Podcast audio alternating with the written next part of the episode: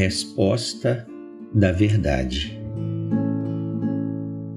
O texto que hoje leremos a nossa meditação se encontra no livro de Gênesis, capítulo 1, verso 4.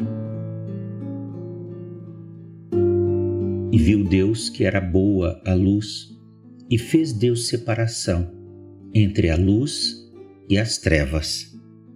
Abençoa, Senhor, o ouvinte desta mensagem, concede-lhe fé, acrescenta-lhe graça ao coração, abre-lhe o entendimento para conhecer a tua verdade. É o clamor que faço em nome do Senhor Jesus. Amém. A vida como a conhecemos não poderia existir sem a luz.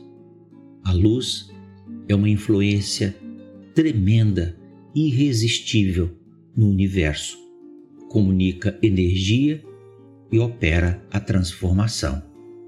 A luz primeva que iluminou o mundo foi a luz irradiada do próprio Deus.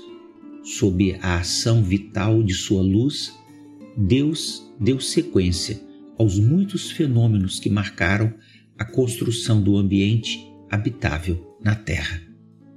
Cremos que não haveria problema algum se o Senhor do universo sustentasse com sua própria luz o mundo.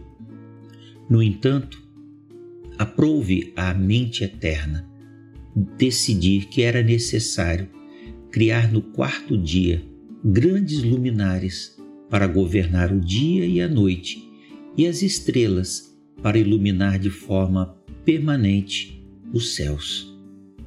Esse novo padrão de luminosidade permitiu que os homens usassem os novos luminares não apenas como fonte vital de calor, como passassem a ser o centro de referência de suas atividades na Terra.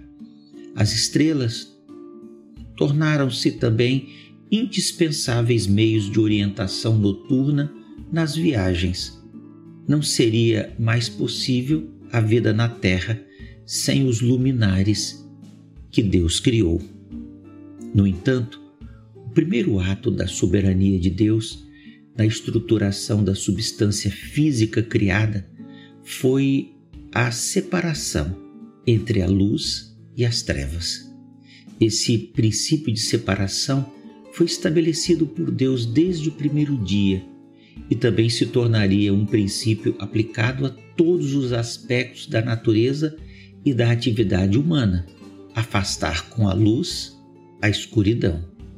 Em razão do fato dos profetas do Antigo Testamento e os escritores do Novo Testamento terem usado de modo simbólico a palavra luz e trevas para se referirem à iluminação da salvação e à escuridão da perdição espiritual, muitos passaram a considerar as palavras do capítulo 1 de Gênesis apenas em seu sentido figurado.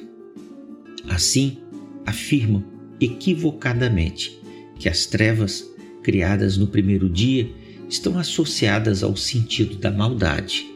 Doutrinariamente, essas ideias são contrárias ao ensino da palavra de Deus. Assim como a escuridão resulta da ausência de luz, a maldade existente no coração de uma pessoa é fruto da herança pecaminosa do primeiro homem e da rejeição deliberada das pessoas aos convites de Deus. Considerando que Gênesis revela como Deus criou e deu forma ao universo físico, é natural compreendermos que os termos luz e trevas dizem respeito ao sentido mais simples de suas palavras, a irradiação luminosa visível e a ausência de luz.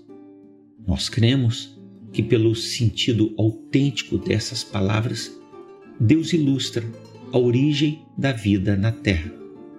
Nos mostra ainda como tudo veio à existência em conformidade com o propósito declarado da mente eterna de Deus.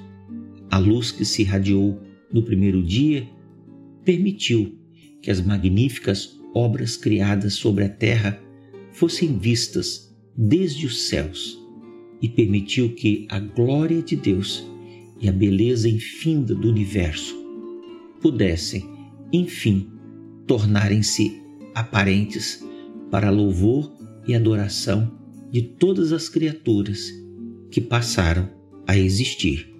Glória e majestade estão ante a sua face, força e formosura no seu santuário.